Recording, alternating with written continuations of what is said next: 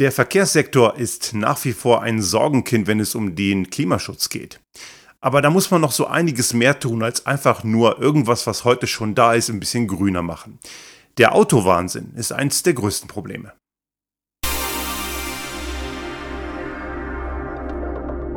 Der Restart Thinking Podcast.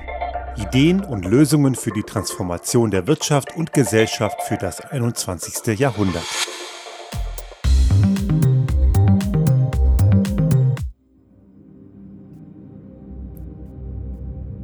Das ist die 200. Folge dieses Podcasts. Ich mache das ganze Ding jetzt schon seit 2017 und ich kann mich noch erinnern, die allererste Folge war eine, da ging es um diesen ganzen Dieselbetrug.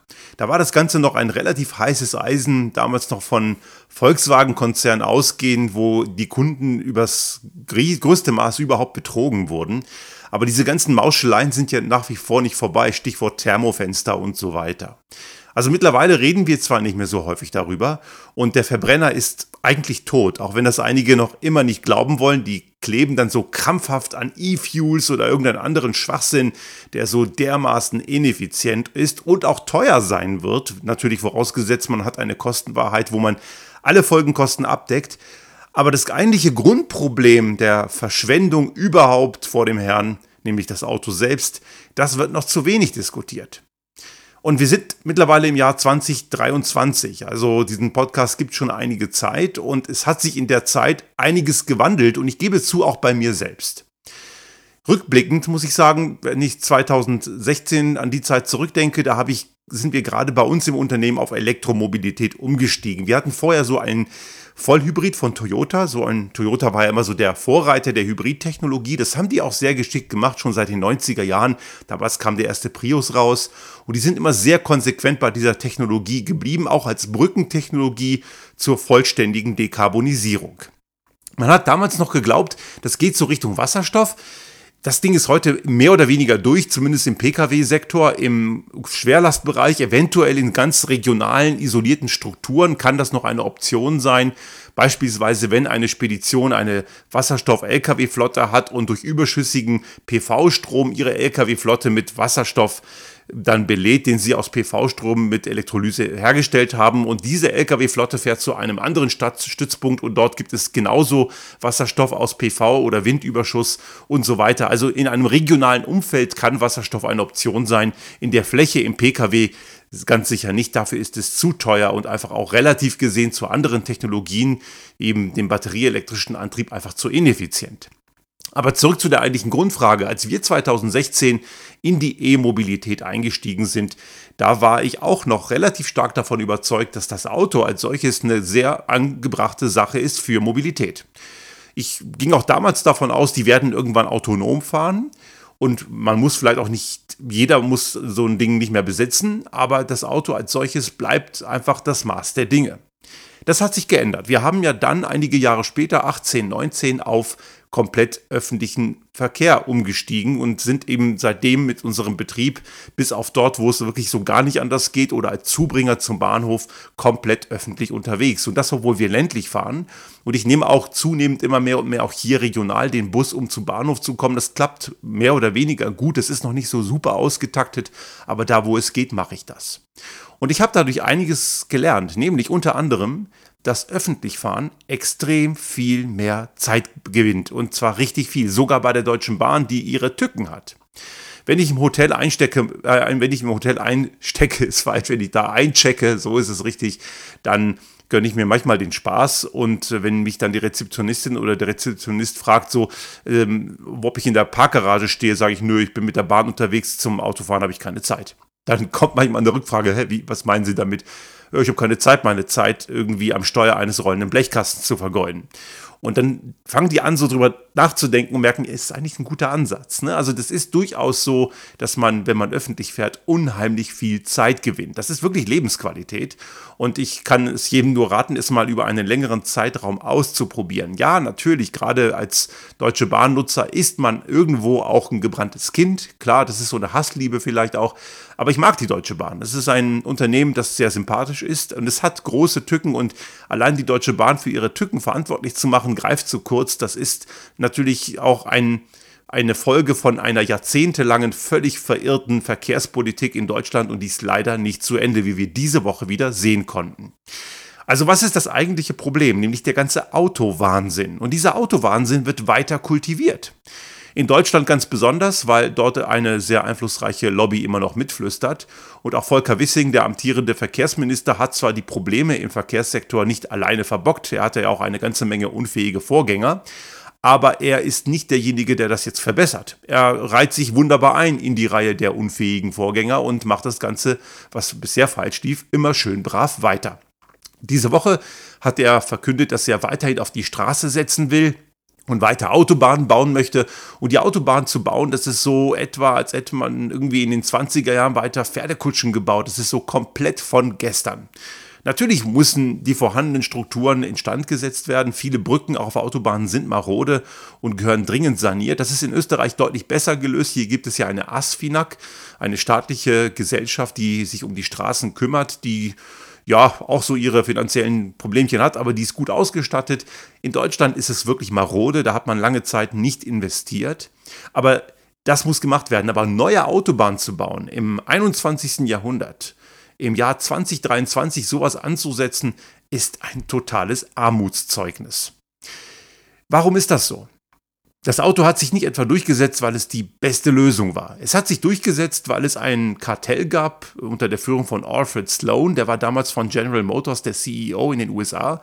Und er und andere, ich glaube Ford war auch dabei, müsste ich jetzt nochmal nachschauen, kann ich jetzt nicht genau sagen, aber er und auch Big Oil und Co haben in den Städten die öffentlichen Verkehrsbetriebe zusammengekauft und abgewickelt. Das hat zur Folge gehabt, dass die Menschen in den Städten und auch in den suburbanen Regionen keine andere Wahl mehr hatten, als mit dem Auto zu fahren, weil es die öffentlichen Nahverkehrsbetriebe schlicht und ergreifend nicht mehr gab. Letzten Endes hat sich das Auto durchgesetzt, weil irgendwelche Leute mit Macht und Einfluss und Profitgier den Menschen in der Gesellschaft die Pistole auf die Brust gesetzt haben. Wenn jetzt das Argument kommt, ja, aber im ländlichen Raum, das kam erst später. In den 20er Jahren, das war in Europa nicht anders, gab es im ländlichen Raum noch überhaupt keinen motorisierten Verkehr. Das war alles noch Pferde- und Kutschenlastig und erst später kam das dann so auf. Auch der Verbrennungsmotor nebenbei gesagt hat sich nur durchgesetzt wegen gutem Marketing. Es wurde als maskulin, als Abenteuerlust verkauft. Dieses das war einfach Marketing, weil es nämlich in der gleichen Zeit bereits Elektrofahrzeuge gab und die waren ziemlich paritätisch verteilt in dem Bereich, wo es motorisierten Verkehr gab. In Berlin der 20er Jahre fuhren etwa zur Hälfte Elektrofahrzeuge und zur anderen Hälfte Verbrenner. Also so deutlich war das ganze Ding nie. Also auch hier diesen ganzen Leuten mal was entgegenzusetzen, die immer glauben, der Markt, der setzt immer die beste Regel durch und die besten Ideen. Gar nicht der Fall, überhaupt nicht. Das Auto selbst und auch der Verbrennungsmotor sind eklatante Gegenbeispiele, dass der Markt immer die beste Idee findet. Das ist nur entstanden durch Einflussnahme, durch Marketing und eben einfach dadurch, dass man Kundinnen und Kunden einfach keine andere Wahl gelassen hat. Und das passiert bis heute, gerade auch im ländlichen Raum. Mittlerweile ist natürlich der ländliche Raum nicht mehr mit Pferdekutschen dominiert. Da ist das Auto das Maß der Dinge, weil es so gewollt ist. Das ist ja kein Naturgesetz. Ich habe das in einer früheren Folge, ich meine, es war die 115., ist also schon ein bisschen her, schon mal dieses Thema aufgedröselt mit dem Auto und der Freiheit. Das Auto ist keine Freiheit, das ist eine Verpflichtung, aber auf dem Land ist es manchmal für die Menschen die einzige Möglichkeit. So, aber warum ist das Auto so wahnsinnig problematisch? Es ist eine absolute Energiefresserschleuder. Das ineffizienteste, was es überhaupt gibt. Ja, und das ist auch so, wenn es elektrisch fährt. Auch das muss man natürlich nochmal zugrunde legen. Es ist natürlich weit besser als beim Verbrenner, keine Kunst. Aber es ist immer noch sehr dreckig. Also ein Verbrenner braucht etwa so um die 700, also 600 bis 800 Wattstunden pro Kilometer und Person. Kann man ungefähr rechnen, weil in den meisten Autos sitzt eh nur eine Person drin. Es kommt mal vor, wenn es zwei sind, dann halbiert sich das natürlich, aber das ist eben ein Einzelfall. Also schauen Sie mal wirklich, ich mache das manchmal, wenn ich im Zug sitze und der Zug an so einer Straße vorbeifährt, wie viele Leute in den Autos sitzen, fast immer nur eine Person. Ein Elektroauto kommt so in den Bereich von um die 200 Wattstunden pro Kilometer. Wir schaffen mit unserem Tesla Model 3 so 165, mit dem Model S damals haben wir 185 geschafft, aber gerade die deutschen Hersteller sind ja sehr schlechte Elektroautos, die brauchen selten unter 200 und auch viele aufgemotzte schwere Dreckskisten, auch wenn es elektrisch ist, sind es Dreckskisten, die brauchen dann 250 zum Teil mehr. Und das ist für eine Person maßlos zu viel. Okay, besser als Verbrenner, aber naja, ist die Frage, ob Pest auch Kohle, besser ist als Cholera. Egal. Also auf jeden Fall ziemlich viel Energie für eine Person. Halten wir dagegen einen Bus, der mit Diesel fährt, auch wenn Diesel dreckig ist und elektrisch besser, aber auch selbst ein dieselbetriebener Bus ist mit knapp unter 200 Wattstunden pro Personenkilometer deutlich besser. Natürlich ist nicht viel besser, aber er ist besser. Und das, obwohl es ein Verbrenner ist. Ein elektrischer Bus kommt in die Richtung von 100 bis 115 Wattstunden pro Kilometer. Und jetzt wird es langsam richtig interessant. Die Bahn schafft irgendwas zwischen 25 und 50 Wattstunden pro Kilometer.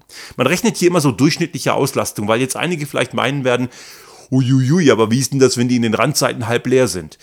ja, das gibt es auch, aber das ist dort mit ein berücksichtigt worden und man weiß zum Beispiel auch aus der Schweiz, die ein sehr gutes Nahverkehrssystem haben, dass wenn die Nahverkehrssysteme mehr genutzt werden, dann ist das Ganze mit der Energiebilanz auch nochmal viel besser. Und die werden mehr genutzt, wenn das Angebot preislich wie auch von der Taktung her stimmt.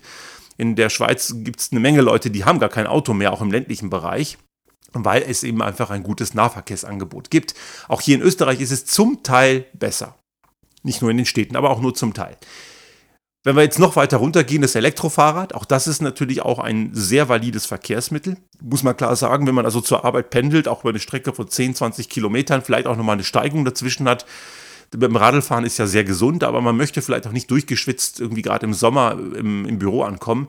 Da ist das Elektrofahrrad eine sehr gute Option und da liegt man im Bereich von 5 bis 10 Wattstunden pro Kilometer. Und wer eben komplett radelt, der braucht natürlich eben nur die eigene Energie. Das kann er sich danach wieder mit einem gesunden Essen, am besten fleischlos, wieder reinfuttern. Also rein von der Energiebilanz verliert das Auto immer. Aber es gibt noch einen zweiten Aspekt, nämlich die Flächenbilanz. Autoverkehr ist ein wahnsinniger Flächenfresser. Und zwar so richtig.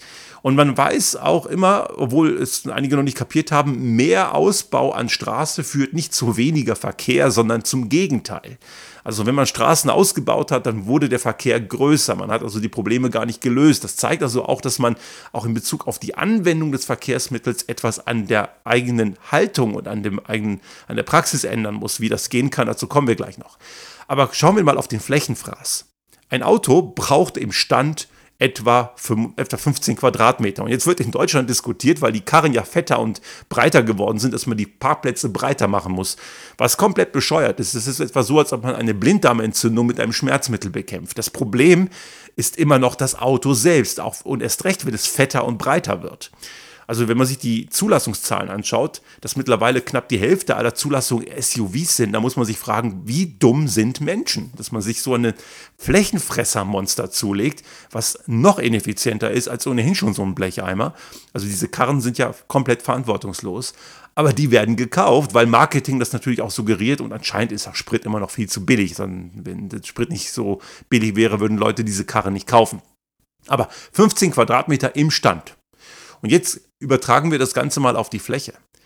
Diese Fläche wird natürlich größer in Bewegung. Ich muss in Bewegung etwa schon in der Stadt bei 50 Kilometer pro Stunde und eingerechnet im Sicherheitsabstand, also 4 Meter Fahrbahnbreite, Fahrzeuglänge selbst, plus eben 25 Meter zum vorausfahrenden nächsten Fahrzeug bei 50 Kilometer pro Stunde. Das hat man irgendwann mal in der Fahrschule gelernt. Kommt man so auf etwa 120 Quadratmeter Platzbedarf in Bewegung und dabei für eine Person. Ein Stadtbus braucht natürlich etwas mehr, der ist größer, der hat 12 Meter Länge und ist 2,55 breit, braucht also auch die 4 Meter Fahrbahnbreite und entsprechendem Sicherheitsabstand, der kommt auf so 150, 140, 150 Quadratmeter Fläche. Aber da sitzen durchschnittlich 10 bis 15 Personen drin. Das bedeutet, dass ein Auto 8 bis 10 mal so viel Platz braucht. Und das ist schon richtig heftig. Und das ist aber nur in Bewegung und im Stand noch mal viel mehr. Denn Busse passen in so ein Depot über Nacht. Tagsüber fahren sie sowieso fast alle. Und ein Auto steht fast nur rum. Also von 24 Stunden am, Tag wird ein Auto maximal eine Stunde bewegt. Das ist eine Auslastung im einstelligen Prozentbereich. Und das ist eine Verschwendung, also Energieeffizienz katastrophal, Platzfraß ohne Ende und Auslastung gegen Null. Also Fahrzeug eigentlich Stehzeug. Und jetzt frage ich mich immer wieder, welches Unternehmen würde eine Maschine kaufen, die so mies ausgelastet ist? Keines. Genau das ist der Punkt. Außer bei Geschäftsautos. Da ist es völlig okay. Da haben wir uns an diesen kompletten Wahnsinn gewöhnt. Also dieser Flächen, Energiefraß und eben die ganz miese Auslastung halten wir für völlig normal. Und trotzdem wollen einige krampfhaft an diesem Wahnsinn festhalten. Und ich sage hier nochmal ganz klar, es geht auch anders. Wir haben das selber probiert seit 2018, 19, obwohl wir ländlich leben. Wir haben noch immer ein Elektroauto. Wir wollen aber von diesem Elektroauto weg und ich bin überzeugt, dass nicht mehr viel passieren muss im öffentlichen Nahverkehr. Wir stehen gerade im Kontakt zusammen mit der Fridays for Future Gruppe in Innsbruck, ähm, mit der Tiroler Landesregierung in den nächsten Jahren, dass man da was bewegt, weil auch eine Mobilitätswende fällt ja nicht vom Himmel. Das muss man ja gestalten. Und ich habe ja auch schon Nahverkehrssysteme auch im ländlichen Bereich gesehen, die sehr gut funktionieren. Ich kann mich erinnern, ich bin vor vielen Jahren mal für einen Schweizer Kunden mal ins Emmental gefahren. Das ist sehr abgelegen, das, da kommt man nicht mal eben hin, aber in der Schweiz geht das gut. Ich bin über Zürich, Olten, dann nach Hutwil gefahren mit der, mit der Bahn und dann fuhr der Bus, das war am Sonntagabend, und der Bus fuhr dann rein nach Dürrenroth ins Emmental. Und der, der Bus war mit 10, 15 Personen gut besetzt. Also ich war nicht der einzige alleine Sitzende in dem Bus am Sonntagabend. Also Menschen nutzen das und es funktioniert auch sehr gut und auch die Pünktlichkeit ist extrem gut ausgetaktet. Vielleicht muss man auch dazu sagen, in der Schweiz investiert man seit den 80er Jahren schon sehr viel Geld in die öffentliche Personenbeförderung. Um die etwa 400 Euro pro Jahr und Person wird dort investiert. Österreich ist auch nicht schlecht mit Richtung 280 Euro, 240, 280 Euro pro Person und Jahr. Deutschland kommt so Richtung 100 Euro pro Person und Jahr, allerdings auch erst jetzt in den letzten Jahren. Aber es wird immer noch viel mehr in die Straße geballert. Und das ist der Grund, warum das in manchen Ländern besser ausgebaut ist. Also der öffentliche Personenbeförderung funktioniert verdammt gut. Man kann es heute schon machen. Aber diese diese Annahme, es geht nicht ohne Auto, ist bei vielen immer noch so verankert, weil sie sich an diesen Wahnsinn gewöhnt haben und sich was anderes auch überhaupt nicht vorstellen können. Und zu denen gehören auch gewisse Teile der Politik. Ich finde das immer sehr ja, es wäre eigentlich fast witzig, wenn es nicht so traurig wäre. Jetzt im Berliner Wahlkampf plakatiert die CDU irgendwie was von Klimaautobahn, die A100, eine Stadtautobahn soll man dringend äh, fertig bauen. Ne, ne? Und die nennen das ganze Ding wirklich Klimaautobahn. Das ist so ein bisschen wie Gesundheitszigaretten. Das ist ja kompletter Quatsch. Eine Autobahn ist nie klimafreundlich, weil sie ein Flächenfraß braucht. Das ist ein ineffizientes Verkehrsmittel, was dort fährt. Kann man drehen und wenden, wie man will. Das wird nicht besser. Und die Stadt ist am Ende immer ein Nadelöhr. Also wenn ich eine Autobahn, die, von, die auf eine Stadt hinzuläuft, breiter ausbaue, löse ich kein Verkehrsproblem. Im Gegenteil, ich mache das noch dicker, weil noch mehr Leute mit dem Auto in die Stadt wollen. Wir haben hier im Raum Garmisch, hier über die Grenze weg, eine Region, die Zugspitzregion, sehr touristisch, viele Ausflügler. Und dort gibt es ein, gibt es einen neuen Tunnel, ich nenne ihn immer den Dobrindt-Gedächtnistunnel, weil der hat ihn damals eingefädelt, weil das sein Wahlkreis ist, rund um Oberau. Dort ist, der Tunnel ist letztes Jahr fertig geworden und vier weitere Tunnel sind in Planung bzw. werden gebaut, alles Autotunnel, während die Bahnstrecke immer noch eingleisig ist und in einem sehr schlechten Zustand. Ich nehme diese Bahnstrecke fast jede Woche und diese Bahnstrecke ist halt immer wieder verspätungsanfällig, weil man immer auf entgegenkommende Züge warten muss, weil es auch immer wieder zu Verlangsamungen kommt, weil es auch Langsamfahrstrecken gibt, also gerade Richtung Mittenwald und Garmisch gibt es eine Stelle, da fährt er wirklich Schritttempo, weil irgendwas an der Strecke nicht in Ordnung ist. Da wird zu wenig Geld investiert, aber man baut dicke Tunnel für sinnlose Blechkästen auf Rädern. Und das Phänomen wird deutlich auch diese Woche, wenn äh, als Volker Wissing wieder mit seinem Infrastrukturplanung um die Ecke kam und wieder mal komplett auf die Straße setzen will. Klar, Schiene ist nicht null, aber ist einfach definitiv untergeordnet und das in, einem, in einer Zeit, in der wir die Klimakrise haben und wir uns darüber im Klaren machen müssen, dass Auto keine Zukunft hat. Auch dieser sogenannte Mobilitätsgipfel im Januar gab es ja einen. Das war kein Mobilitätsgipfel, das war ein Autogipfel. Man spricht von 15 Millionen Elektroautos bis 2030. Man will also möglichst viele Elektroautos auf die Straße bringen. Aber nein, Elektroautos sind immer noch sinnlos und schlecht ausgelastete Blechkästen, auch wenn der Antrieb fünfmal effizienter ist. Warum ist das also ein Problem? Ich habe also gerade die Energiebilanz gesagt, die Flächenbilanz, die ganz miese Auslastung und diese Sachen sind deswegen ein Problem, weil einmal Flächenfraß dazu führt, dass wir Boden versiegeln müssen. Wir versiegeln eh schon zu viel Fläche. Bodenversiegelung führt zu Umweltschäden, zu Flutkatastrophen. Unwetterereignisse werden größer, führen im Sommer auch zu enormer Aufhitzung in den Städten. Städte werden immer heißer. Und betonierte und asphaltierte Flächen fördern das. Wir werden immer mehr Klimatote haben, Hitzetote im Sommer oder eben durch Überflutungen aufgrund von versiegelten Flächen. Deswegen ist Flächenfraß ein Riesenproblem. Auch Energieeffizienz. Ich habe letzte Woche den, die Folge gemacht über das grüne Wachstum. Da sind wir auch über, äh, eingegangen auf das Thema Energiemangel. Und Energie ist auch knapp. Energie wird nicht in unbegrenztem Maß da sein. War sie genau genommen noch nie. Wir haben immer nur so getan, als sei das so und haben die Folgekosten einfach auf die Welt, insbesondere auf die ärmere Hälfte der Bevölkerung ähm, oder auf das ärmere zwei Drittel abgewälzt, weil die spüren ja die Klimakrise ganz besonders. Also Energie war nie im Überfluss da und war nie billig, auch wenn wir so getan haben. Und wenn wir also mit dem Energiebedarf runter müssen, also wir müssen, um die Klimakrise in den Griff zu bekommen, nicht nur, das habe ich schon mehrfach gesagt, aber ich sage es hier nochmal, weil es so wichtig ist, wir müssen, um die, äh, um die Klimakrise in den Griff zu bekommen, nicht nur die Energieerzeugung dekarbonisieren und regenerativ machen, wir müssen auch den Energiebedarf senken. Und das kann man nicht, indem man solche ineffizienten Energiefresser wie Autos verwendet. Autos werden in einer Mobilität der Zukunft eine untergeordnete Rolle spielen. Sie werden nicht verschwinden. Sie werden vielleicht autonom fahren und sie werden vielleicht auch, selbst wenn sie nicht autonom fahren, eine geteilte Ressource sein. Dafür ist das für die punktuelle Anwendung eine ganz sinnvolle Sache. Man leiht sich mal kurz um die Ecke so einen Blecheimer aus, um etwas zu transportieren oder um mitten in der Nacht um drei schnell irgendwo hin zu müssen, was man ja dauernd muss, logisch. Und dann stellt man es irgendwo wieder ab. Aber grundsätzlich muss nicht jeder ein oder gar noch mehr solcher nutzlosen Stehzeuge vor der Tür haben, wofür man auch noch eine Garage bauen muss. Also ich könnte aus unserer Garage viel schöner einen Proberaum zum Schlagzeugspiel machen, wäre irgendwie cooler. Das ist eben eine Sache, das wird sich ändern müssen. Anders werden wir dieses ganze Thema mit der Verkehrswende nicht in den Griff bekommen. Und es mag für einige nicht populär klingen, aber es ist verdammt populär, wenn man es mal gemacht hat. Auto ist Verpflichtung. Auto ist lästig und es sei denn, man braucht das für sein Ego. Aber jemand, der ein Auto für sein Ego braucht, der sollte nicht Geld in ein Auto investieren, sondern eher in einen guten Psychotherapeuten. Das löst das Problem wahrscheinlich dann deutlich besser. Ich habe die Tage mal mit einem Kunden bei uns gesprochen, einer Führungskraft in einem Unternehmen, und der hat mir gesagt, so echt toll, was du machst. Ich könnte es nicht, mich muss irgendwann mal jemand dazu zwingen. Und ich finde, das war eine sehr ehrliche Aussage. Und es ist auf jeden Fall ein erster Schritt zur Besserung. Ich kann nicht von jedem Menschen erwarten, dass man intrinsisch was verändert. Das ist Aufwand. Ich weiß das aus eigener Erfahrung und ich mache das gern.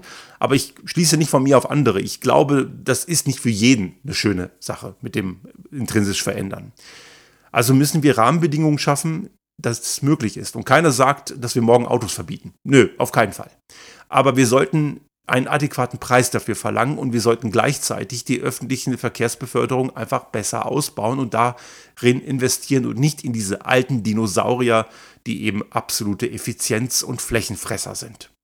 Denn unsere Zukunft ist eine sehr wichtige Sache und wir werden die Klimakrise auch in meiner Generation, ich werde dieses Jahr 48, ich bin auch noch in der Generation, die die Klimakrise heute schon spürt und noch spüren wird, aber erst recht die Kinder von heute, die Kinder von morgen, die werden sie spüren. Und der Verkehrssektor hängt in den Erreichungen der Klimazielen ganz brutal noch immer hinterher. Übrigens in allen möglichen Ländern. Der Verkehrssektor ist überall ein Sorgenkind. Und wir werden es nicht schaffen, nur durch technologische Veränderungen.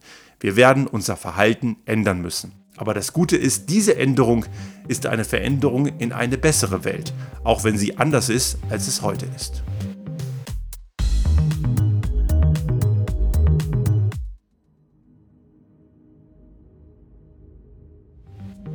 Sollte Ihnen unser Podcast gefallen haben und Sie auch künftig keine Folge verpassen wollen, dann abonnieren Sie uns einfach auf den gängigen Kanälen wie zum Beispiel iTunes, Spotify oder anderen Podcast-Hostern oder auch auf unserem YouTube-Kanal finden Sie immer mit dem einen Tag Verzögerung die aktuelle Folge unseres Restart Thinking Podcast und selbstverständlich freuen wir uns in Zeiten der Aufmerksamkeitsökonomie über das eine oder andere Like.